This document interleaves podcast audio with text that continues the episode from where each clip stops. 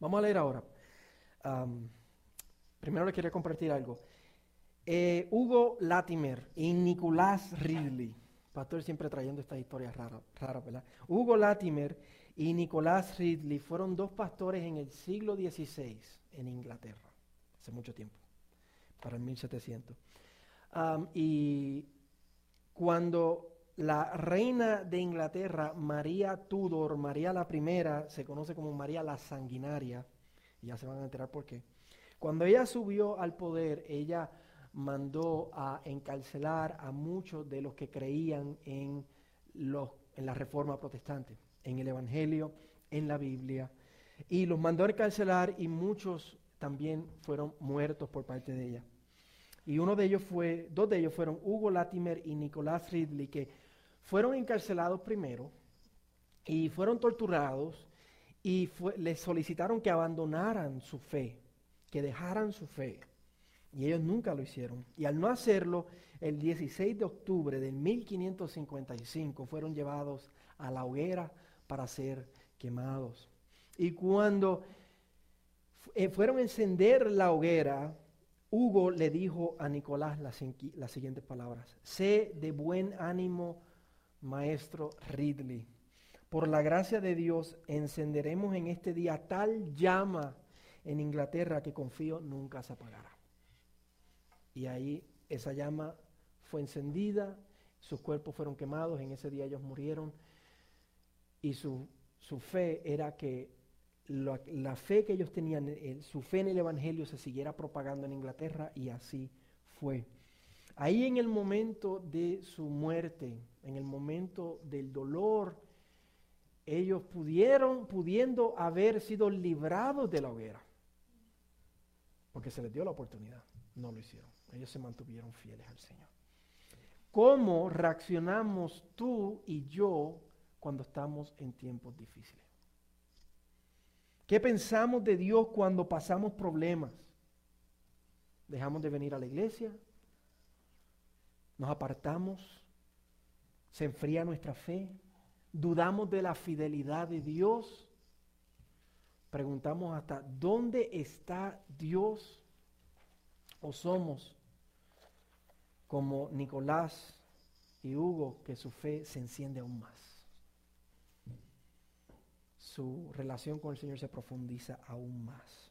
Hoy vamos a hablar de cómo debemos reaccionar cuando pasamos tiempos difíciles. Tú y yo como hijos de Dios, como cristianos, como creyentes, cómo debemos reaccionar en nuestras vidas cuando pasamos tiempos difíciles y cómo en medio del sufrimiento y del dolor como cristianos tenemos triunfo, tenemos victoria y no somos derrotados. Vamos a leer ese, ese pasaje, versículo 6 vers- al versículo 11. Humíllense pues bajo la poderosa mano de Dios para que Él los exalte a su debido tiempo, echando toda su ansiedad sobre Él, porque Él tiene cuidado de ustedes. Sean de espíritu sobrio, estén alerta. Su adversario, el diablo, anda al acecho como león rugiente, buscando a quien devorar. Pero resistan los firmes en la fe, sabiendo que las mismas experiencias de sufrimiento se van cumpliendo en sus hermanos en todo el mundo. Y después de que hayan sufrido un poco de tiempo, el Dios de toda gracia que los llamó a su gloria eterna en Cristo, Él mismo los perfeccionará, afirmará, fortalecerá y establecerá. A Él sea la gloria, el dominio por los siglos de los siglos. Amén. Señor, a ti presentamos esta, este mensaje y te pedimos, Señor, que sea tu palabra. Yo te ruego, Señor, que no sea mi palabra, que sea tu palabra y que todos podamos ser edificados, Señor. Señor, te necesitamos y te pedimos, Señor, háblanos en esta mañana, que tu pueblo escucha. En el nombre de Jesús. Amén y amén. Comenzamos, primera de Pedro, ¿cuándo? ¿Quién se acuerda? A final de enero, 28 de enero empezamos. Y nos quedan dos mensajes, el de hoy y la próxima semana veremos los versículos 12 al 14 y ahí terminaremos. Y Pedro lo que está haciendo hoy es dando un último resumen, el último resumen de lo que él ha dicho de los capítulos 1 hasta el capítulo 5. Él está escribiendo a estos creyentes que están en diferentes provincias de Roma y están sufriendo, están padeciendo por su fe, no están padeciendo por porque se la buscaron, por sus propios problemas, están padeciendo por creer en Jesucristo, los están, los están fichando y tildando de ser ateos porque no creen en los dioses romanos y por eso los están persiguiendo. Y Pedro les ha escrito esta carta para afirmarlos y decirles, aún en medio de su sufrimiento, aún en medio de su dolor, no duden de Dios. Dios tiene el control y Dios se está glorificando. Y eso es lo que Él les va a decir hoy por última vez. Que no escapen del sufrimiento. Que no quieran buscar una escapada del sufrimiento. Que, que resistan la tentación de hacerlo porque al hacerlo tendrán que negar su fe. Y que tengan paciencia porque Dios va a llegar el tiempo que se va a exaltar en sus vidas. Y vamos a ver qué significa eso. Lo primero que Pedro les dice, vayan al versículo 6, vamos a estar viendo eh, todo lo que Pedro va diciendo verso por verso. Lo primero que le dice es, humíllense pues bajo la poderosa mano de Dios. Hola Elida. Estás bien, Elida, estás bien. Estamos ahí. Lo primero que le dice es, humíllense pues bajo la poderosa mano de Dios. ¿Qué significa humíllense? ¿A qué él se refiere a humíllense? Si, recuerdan las palabras que Pedro ha utilizado, les había dicho, sométanse. En el capítulo 2, en el versículo 18, más adelante le dijo, sometan, dijo, sométanse a las autoridades, sométanse a los patrones, sométanse las esposas a los esposos, esposos amen a sus esposas. Y después eh, vimos hace una semana eh, la semana pasada, sujétense a sus pastores, utilizó esos verbos, sométanse, sujétanse, pero ahora va y usa una palabra aún más fuerte, una palabra aún más difícil, y él dice, humíllense. ¿Qué tú sientes cuando escuchas esa palabra? A mí, rápido hay una parte de nosotros que dice, yo no me humillo a nadie. Por humíllense, él se refiere a acepten acepten lo que están pasando, lo que están sufriendo. Acéptenlo. No peleen en contra del sufrimiento. No quieran huir del sufrimiento. No vayan a pensar que Dios no está en control. No vayan a pensar que Dios no está haciendo nada aquí, ahora, en sus vidas. Y eso lo he estado diciendo en toda la carta. Hay más de 20 versículos no más, casi, casi 20 versículos los fui y los conté. Casi 20 versículos en toda la carta donde Pedro está hablando acerca y directamente del sufrimiento. Es la razón primaria por la que les escribe la carta. Y ahora al final les está diciendo, ¿están sufriendo? Humíllense, no peleen en contra, acéptenlo. Es de parte de Dios.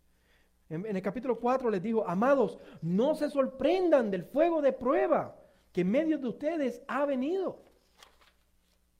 Les ha dicho que Dios está en control. En el capítulo 1 les dijo que Cristo preparado antes de la fundación del mundo, ¿para qué? Para morir por ellos. Y por ende nosotros pasamos por los sufrimientos. Eso ha sido decretado por Dios antes de la creación del mundo. En el capítulo 4 les dijo que los que sufren, sufren conforme a la voluntad de Dios. Es la voluntad de Dios. Y en el capítulo 1 les dijo que Dios lo usa, el sufrimiento, para glorificarse. Les dijo, para que la prueba de la fe, aunque sea probado por fuego, resulte en alabanza y gloria al Señor. El sufrimiento tiene propósito, es de parte de Dios. Dios está en control. No es porque Dios es cruel.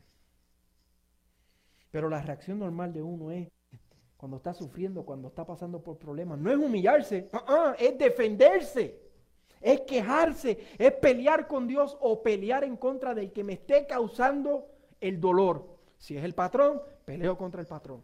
Si es el esposo, peleo contra el esposo. Si es en la casa, peleo en la casa. Si es la familia, peleo en la familia. Si es donde sea, peleamos. Y a Dios le decimos, eh, ¿qué está pasando aquí? Pedro mismo hizo eso. Recuerden en el Getsemaní. Cuando vinieron a arrestar a Jesús, ¿qué hizo Pedro? Agarró una de las espadas de los soldados y le cortó la oreja. ¿Quién se acuerda el nombre? A. No es fácil humillarse. No nos gusta humillarnos. Pedro lo sabe, por eso escribe la carta. Y tú y yo lo sabemos.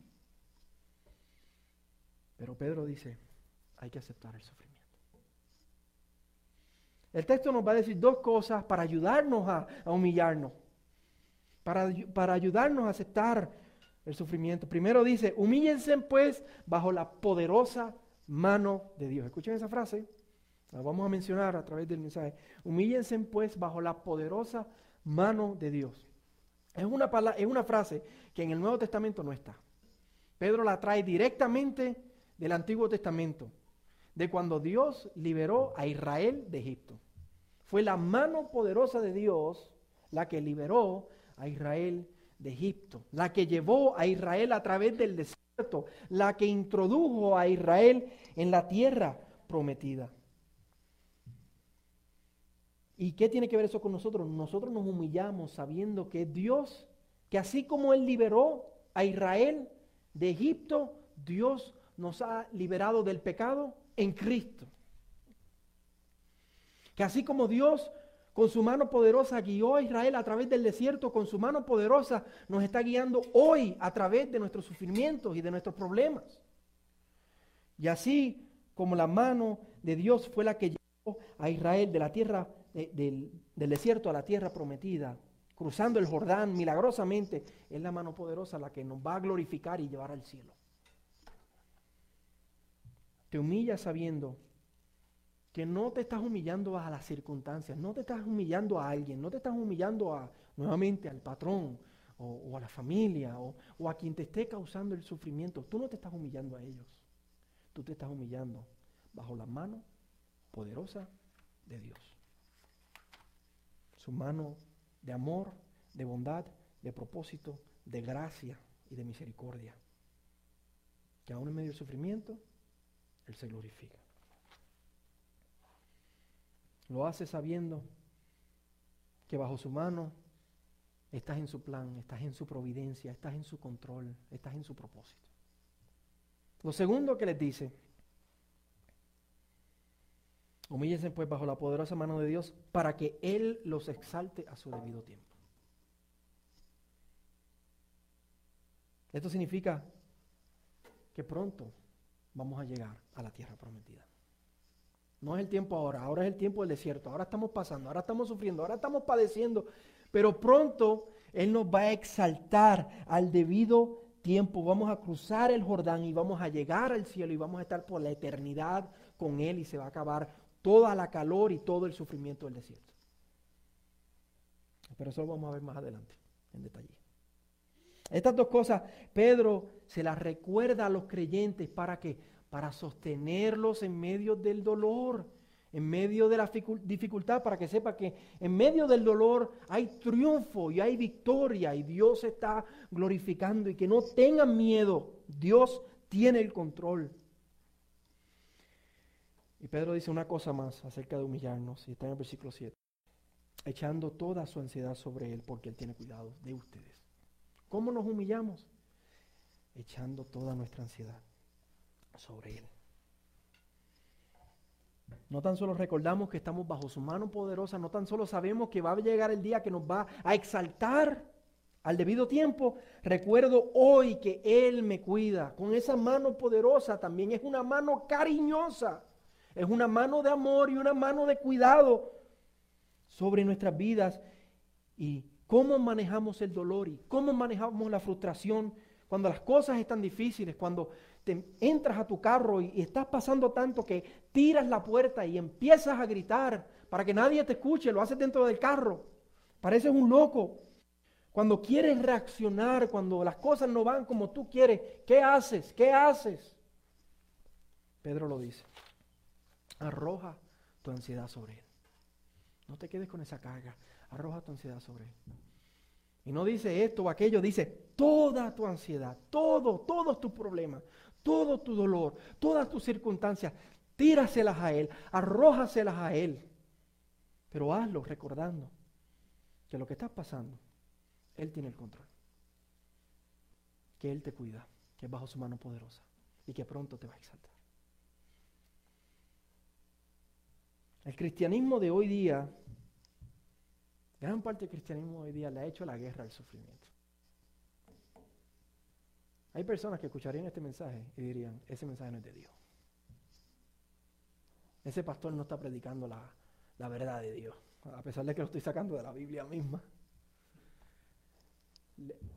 hay, hay, iglesias que le han hecho la guerra, no tan solo el sufrimiento, le han hecho la guerra a Dios mismo, porque Dios es el que la causa.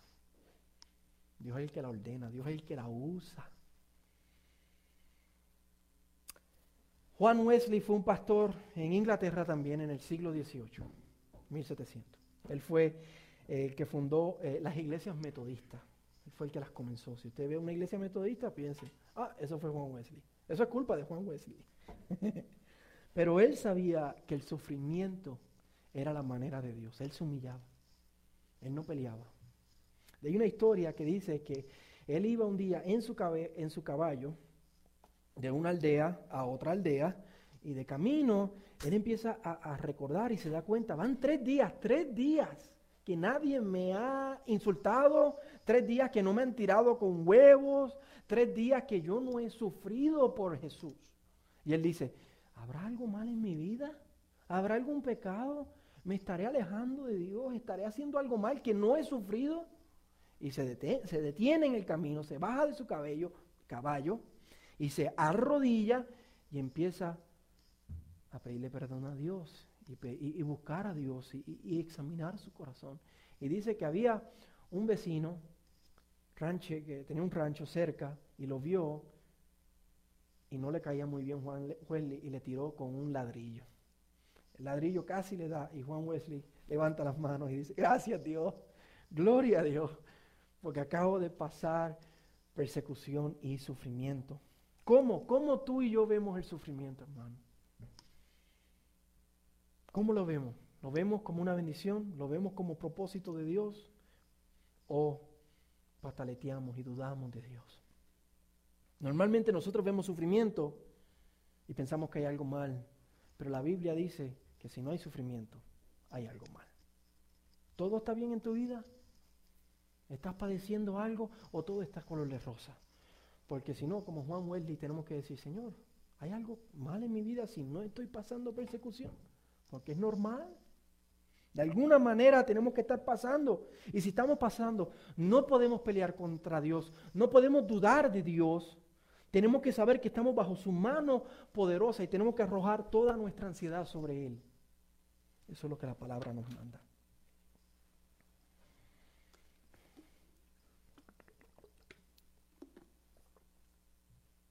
Ahora vamos a ver el versículo 8.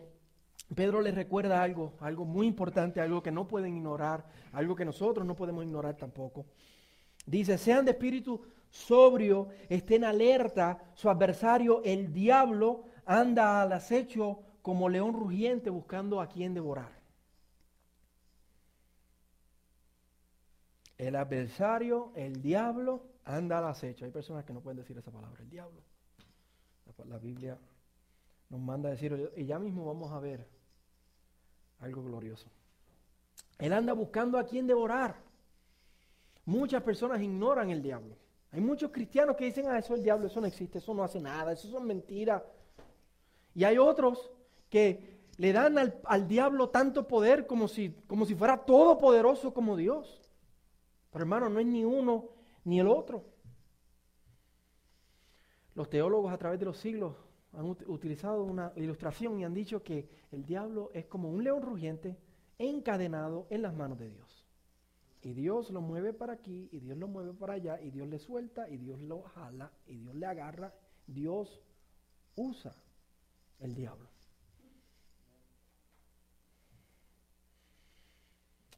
Y no podemos ignorar eso. Satanás tiene poder y está al acecho de nuestras vidas.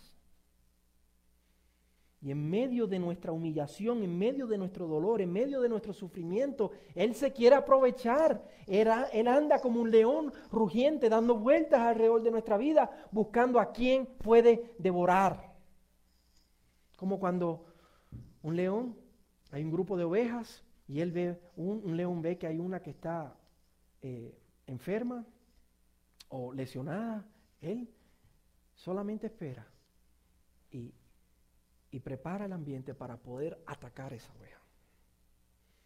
Porque busca las que son más vulnerables. Y cuando tú y yo estamos sufriendo y estamos en problemas, somos más vulnerables, somos como esa oveja.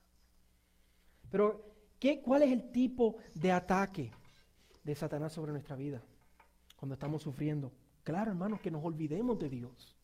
Que cuando suframos queramos salir corriendo y huir del, dolor, que dudemos de lo que Dios ha dicho, de que estamos bajo su mano poderosa, que olvidemos que Él nos va a exaltar, que olvidemos que Él nos cuida, que pongamos nuestros ojos en el mundo, que nos, nos hagamos nuestros propios salvadores. ¿Cómo yo me salvo del sufrimiento? ¿Cómo se pudo haber salvado Nicolás? ¿Y cómo se pudo haber salvado Hugo? ¿Qué tenían que hacer?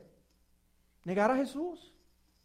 Negar a, Cristo, negar al Evangelio, negar la fe y se acababa el sufrimiento. Y el diablo nos ataca a nosotros para nosotros negar la verdad de Dios, para olvidar la verdad de Dios. Entregarnos al pecado y al placer porque es más placentero que estar sufriendo aquí como creyente. Mejor me voy por el camino ancho de la vida que vivir en el camino angosto. Ese es el ataque al que Pedro se está refiriendo. ¿Y qué remedios Pedro ofrece? Dice, sean de espíritu sobrio y estén alerta. Esto significa que no se embriaguen con las mentiras del diablo, sean de espíritu sobrio, no se emborrachen, no se embriaguen con las mentiras de Satanás. ¿Cuáles mentiras? Dios no te cuida. Eso no es el propósito de Dios. Eso, eso te está pasando porque tú te lo buscaste. Huye, niega a Jesús, vete al mundo, busca el pecado. Es más fácil así. Y Pedro dice, no nos embriaguemos con las mentiras del diablo.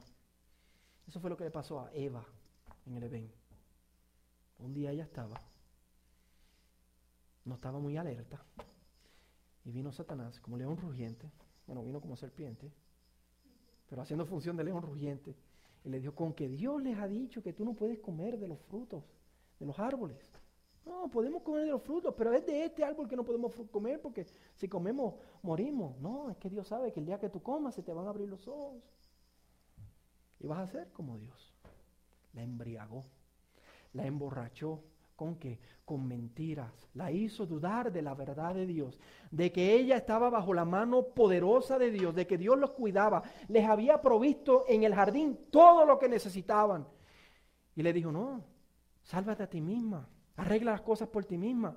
No, Dios dijo eso, cómela, cómela, para que te vaya mejor.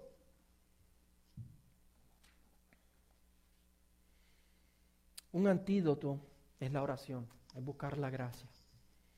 Esto fue lo que Jesús le dijo a Pedro en el Getsemaní, Marcos 14, 38. Cuando Jesús le pidió a Pedro, ven, ora conmigo.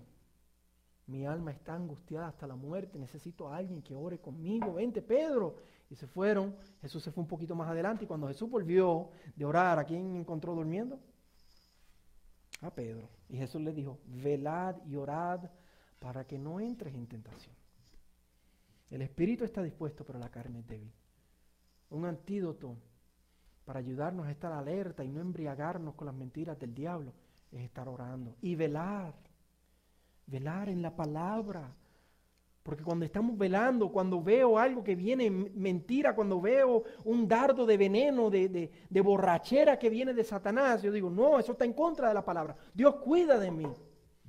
Su mano poderosa está sobre mi vida. Él pronto me va a exaltar. Yo arrojo mi ansiedad sobre Él porque Él me cuida.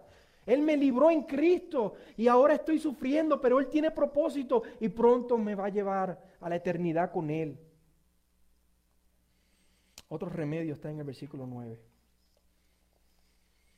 Dice, pero resístanlo, firmes en la fe, sabiendo que las mismas experiencias de sufrimiento se van cumpliendo en sus hermanos en todo el mundo. Él dice, resístanlo. Digan esa palabra. Resístanlo. Esto significa que nos opongamos a su ataque, que nos opongamos a sus mentiras, que no le juguemos el juego a Satanás, como hizo Eva. Él le dijo algo, oh, sí, Fíjate. Entonces, cuando una persona viene a decirnos algo que va en contra de la palabra, nosotros tenemos que resistir y oponernos. Hay que velar. No le jugamos el juego. Y dice cómo resistimos. Dice, resístanlo firmes en la fe. ¿Cómo? Firmes en la fe. ¿Y qué significa firmes en la fe? ¿A qué se refiere la fe? ¿En qué nosotros creemos? ¿En el Evangelio? Firmes en la fe es recordar el Evangelio. Recordar que esto que yo estoy pasando, este sufrimiento, no es castigo de Dios. ¿Por qué? Porque Dios ya castigó a su Hijo en mi lugar. Esto no es castigo de Dios. Y tampoco es mala suerte, como algunos dicen por ahí, tampoco es karma. ¿Por qué? Porque yo soy su Hijo. Yo puedo clamar Abba Padre y todas las cosas obran para bien para aquellos que los aman. Esto no es castigo, esto no es mala suerte. Recordamos el Evangelio en Cristo, hermano. Recuerda, nuestros pecados han sido perdonados. Todos nuestros pecados, pasados, presentes, futuros. Cristo murió por nuestros pecados y Satanás está derrotado. Mira cómo lo dice Colosenses 2. Se los voy a leer en la nueva traducción viviente a aquellos que están acostumbrados a la Reina Valera. Ustedes estaban muertos a causa de sus pecados. Entonces Dios les dio vida con Cristo. Estoy leyendo los versículos 13 al 15. Dios les dio vida con Cristo al perdonar todos nuestros pecados. Él anuló, que significa canceló, Él anuló el acta o el documento que tenía los cargos que había en contra de nosotros y los eliminó clavándolo en la cruz. De esta manera desarmó a los gobernantes y a las autoridades espirituales, o sea, a Satanás y a todos sus demonios, los desarmó, los avergonzó públicamente con su victoria sobre ellos en la cruz.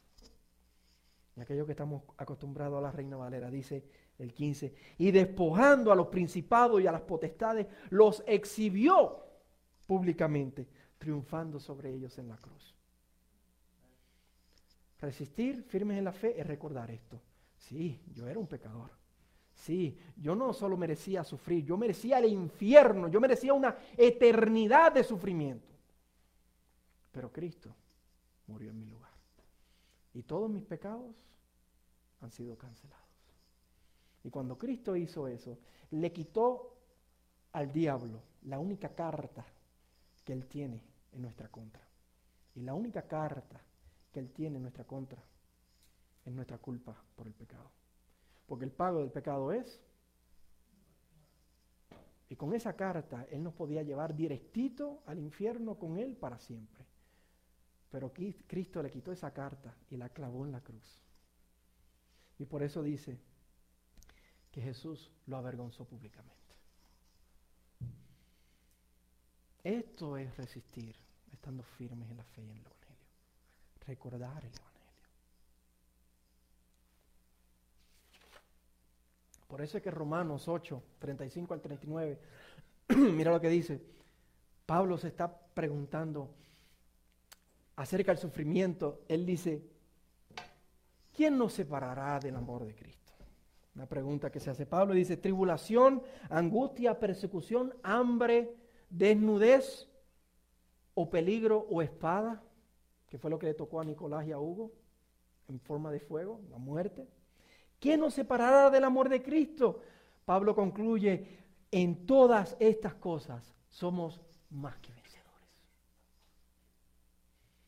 Por medio de aquel que nos amó. Por eso estoy convencido de que ni la muerte, ni la vida, ni ángeles, ni principados, ni potestades, el diablo y todas las tinieblas no pueden hacer nada en nuestra contra, hermano ni lo presente el sufrimiento, ni lo porvenir, el sufrimiento de mañana, ni los poderes, ni lo alto, ni lo profundo, ni ninguna otra cosa creada nos podrá separar del amor de Dios que es en Cristo Jesús, Señor nuestro.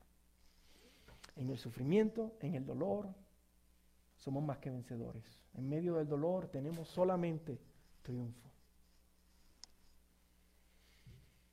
Por eso tenemos que estar sobrios no olvidar esta verdad. Por eso tenemos que estar alerta cuando el diablo venga sigilosamente. con aspecto de serpiente, pero con astucia de león para devorarnos, alertas y resistir firmes en la fe. Porque nada nos puede separar del amor de Dios. Él dice una cosa más, eh, lo voy a mencionar brevemente, al final del verso 9, él dice, sabiendo que las mismas experiencias de sufrimiento se van cumpliendo en sus hermanos en todo el mundo. Esto lo que significa es que sabiendo que tú no estás sufriendo solo. O sea, tú no eres el único que estás siendo humillado, sufriendo y pasando. Tú no eres la oveja negra de Dios. Todos pasan por esto. Este es el modo operandi de Dios en este tiempo. Open Doors es una organización cristiana que ayuda a cristianos que son perseguidos en todo el mundo. Y ellos estiman, esto es 2018, no estamos hablando 1555, que uno de cada 12 creyentes en el mundo pasan persecución. Cada mes, cada mes, 30 días, 255 cristianos son muertos por su fe. 104 son secuestrados, que a veces escuchamos nosotros de secuestro en nuestros países, pero ellos son secuestrados por ser cristianos. 108 violados, 66 iglesias atacadas o quemadas, 160 cristianos encarcelados sin derecho a juicio, muchos se quedan ahí hasta su muerte. Eso significa que hoy, 7 de octubre, mi cumpleaños, nueve hermanos en Cristo van a morir. Países más anticristianos son Corea del Norte, Afganistán, Somalia, Sudán y Pakistán. No estamos solos. O mejor dicho, ellos no están solos. Siglo XVIII, en Francia, una joven de 18 años llamada María Durand, no lo voy a pronunciar en francés porque no sé francés, fue encarcelada en una torre altísima la dejaron en, la, en, la, en el cuarto de arriba de la torre por su fe, por ser cristiana, por ser creyente, junto a otras jovencitas. A otros los mataban, pero a ellas la crueldad era para que vieran cómo la vida les pasaba por el frente y ellas su juventud no la podían vivir. 38 años estuvo encerrada en esa torre por su fe. 38 años que le decían, si tú niegas el Evangelio, te dejamos ir a vivir la vida. 38 años que ella veía franceses, pasarle por el lado y vivir la vida y ella ahí encerrada. Y ella lo, que hizo fue animar a otros. Todos los días dicen que ella tenía una piedra y escribía en la, en la pared. Y ahora sí vamos a tratar un poco de francés. Resistance, dígalo. Resistance. Resistance. Ella escribía resistance en la pared y lo escribía por este verso que acabamos de leer. Resistid firmes la fe. Cada día ese león rugiente daba vueltas en esa torre, diciéndole, mira cómo otros viven la vida, niega la fe, para que puedas tú vivir la vida. Mira, tú eres joven, tienes la vida por delante. Y ella cada día se, recordaba el Evangelio, recordaba que aunque ella estaba ahí sufriendo, estaba bajo la mano poderosa, que Dios la iba a exaltar, que Él cuida de ella. Y recordaba que ya el diablo había sido derrotado, que sus pecados habían sido perdonados, que ella no estaba ahí porque Dios la estaba castigando, ella estaba ahí porque Dios la estaba bendiciendo a través del el sufrimiento y del dolor. Y cada día ella escribía resistencia, resistencia, resistencia. Podemos ir hoy a esa torre y está todavía esculpido en la, en la pared resistencia. Así es como lo resistimos, hermano, recordando el Evangelio, no embriagándonos con el mundo, ni en el pecado, ni dudando de Dios, ni olvidando el Evangelio. Lo hacemos estando firmes en el Evangelio y sabiendo que no somos los únicos que estamos sufriendo. Hay otros hermanos que están sufriendo y pasándola peor que nosotros. Ahora Pedro va a terminar Y les recuerda una cosa más que está por delante. Lo que le espera a aquellos que se humillan y sufren y resisten el ataque de Satanás. Y lo vemos en el verso 10. Y después de que hayan sufrido un poco de tiempo, el Dios de toda gracia que los llamó a su gloria eterna en Cristo, Él mismo los perfeccionará, firmará, fortalecerá y establecerá. ¿Se recuerdan el versículo 10, eh, versículo 6, perdón? Él dijo, humíllense pues bajo la mano poderosa de Dios para que Él los exalte a su debido tiempo. El versículo 10, de eso es lo que está hablando, de esa exaltación. Él dice, después que sufran un poquito de tiempo, después de que sean humillados, después de que padezcan lo que padezcan por la voluntad de Dios, para Dios glorificarse en su vida, bajo la mano poderosa de Dios. Y, y por eso me gusta, eh, dice, el Dios de toda gracia. O sea, lo que ustedes están pasando ahora mismo es por la gracia de Dios. Duele, no nos gusta, pero es la gracia de Dios, el Dios que los llamó cuando vinieron a Jesús, ese Dios que los eligió antes de la fundación del mundo, como abre Pedro en el capítulo 1 y en el versículo 1 y 2, ese Dios los va a llevar a su gloria eterna. Y, mira las palabras que él utiliza, los perfeccionará, los afirmará, los fortalecerá y los establecerá. A lo que esto se refiere es que Dios nos va, en una sola palabra, a glorificar. Cuando nosotros vayamos al cielo, a estar con Cristo por la eternidad, la Biblia se refiere a eso, a la glorificación. Vamos a ser glorificados, vamos a tener un cuerpo nuevo, se va a haber acabado el sufrimiento y vamos a estar con Él para siempre, por la eternidad.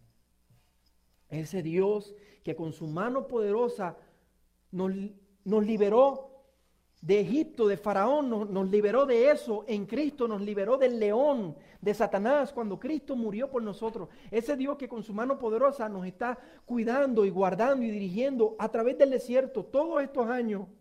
Ese Dios nos va a hacer entrar a la tierra prometida, que el Apocalipsis le llama la Nueva Jerusalén. Perfeccionará significa por perfeccionar él quiere decir que Dios va a arreglar todo. Él va a arreglar todo. Ya no va a haber injusticia, ya no va a haber dolor, ya no va a haber persecución, ya no van a haber 255 que van a morir al mes. Todo se va a acabar. Cristo va a ser el centro de todo. Y no va a ser raro y no va a ser condenado y nadie se va a reír y tú no vas a padecer ni por parte de tu familia, ni por parte de tu patrón, ni por parte de nada. Todo va a ser perfecto, no tendremos que sufrir, será glorioso nos va a afirmar. Significa que en ese momento ya no habrá duda de Dios. Todos sabemos que Cristo es el Señor. Toda rodilla se doblará. Ya no ansiedad. Ya no vamos a estar pataleteando. Ya el diablo no va a seguir embriagando con el veneno del mundo.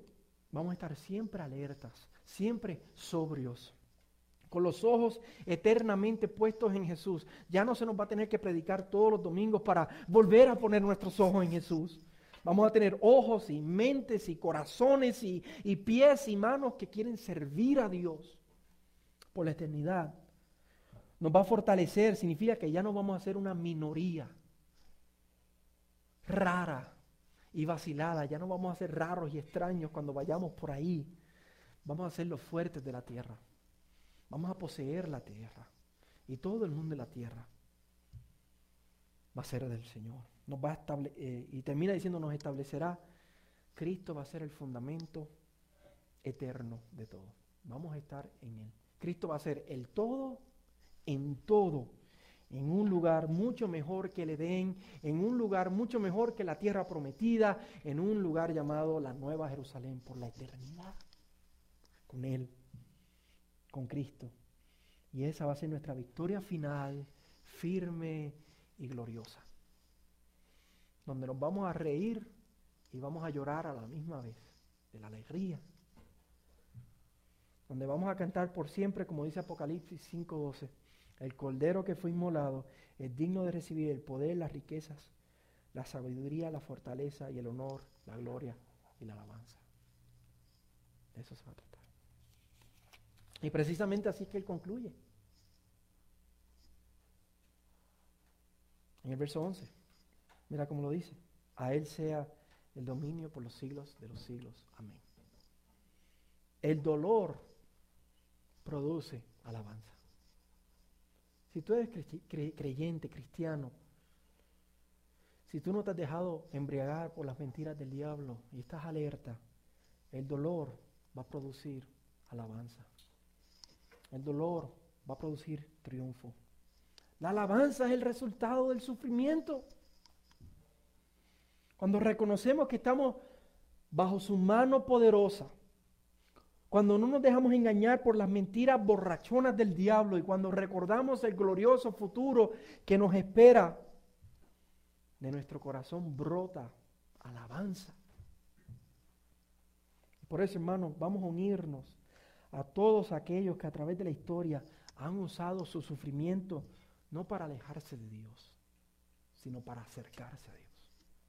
Vamos a unirnos a Pedro, Vamos a unirnos a estos creyentes del siglo I que él escribió. Vamos a unirnos a, Hugo y a Nicolás y a Juan Wesley y a María Durand. Vamos a unirnos a los 255 que van a morir este mes, a los nueve que van a morir hoy. Y vamos a elevar nuestra alabanza al cielo en medio de nuestro sufrimiento. Como dijo Pablo en Romanos 8:18, pues considero que los sufrimientos de este tiempo presente no son dignos de ser comparados con la gloria que nos ha de ser revelada. La próxima vez que tú pases por algo, no desperdicies tu sufrimiento, no desperdicies tu, dolor, no desperdicies tus problemas. Hazle la guerra a Satanás, resistiendo firme, recordando el Evangelio y deja que nuestra herencia futura te llene de gran expectativa. Pablo le dijo a los corintios, con esto vamos a terminar, los corintios que estaban pasando por sufrimiento, les dijo, por tanto, no desmayamos. Antes, aunque nuestro hombre exterior se va desgastando, cuando pasamos por problemas, piensen en el cuerpo de María, 38 años, en esa torre, su cuerpo se iba desgastando. Piensa en los problemas que tú pasas. Aunque este, nuestro hombre exterior se va desgastando, el interior, no obstante, se renueva de día en día. Se renueva cada vez que recordamos que estamos bajo su mano poderosa. Se renueva cada vez que recordamos lo que nos espera. Se renueva cada vez que resistimos a Satanás y recordamos el Evangelio. Porque esta leve tribulación momentánea produce en nosotros un cada vez más excelente y eterno peso de gloria. Mientras más sufrimos, más vamos a desear lo que viene. Vamos a anhelar más y más nuestra liberación, nuestra redención, nuestra glorificación. No mirando nosotros las cosas que se ven, el sufrimiento, los problemas, sino las que no se ven, pues las cosas que se ven son temporales, pero las que no se ven son eternas. Vamos a orar.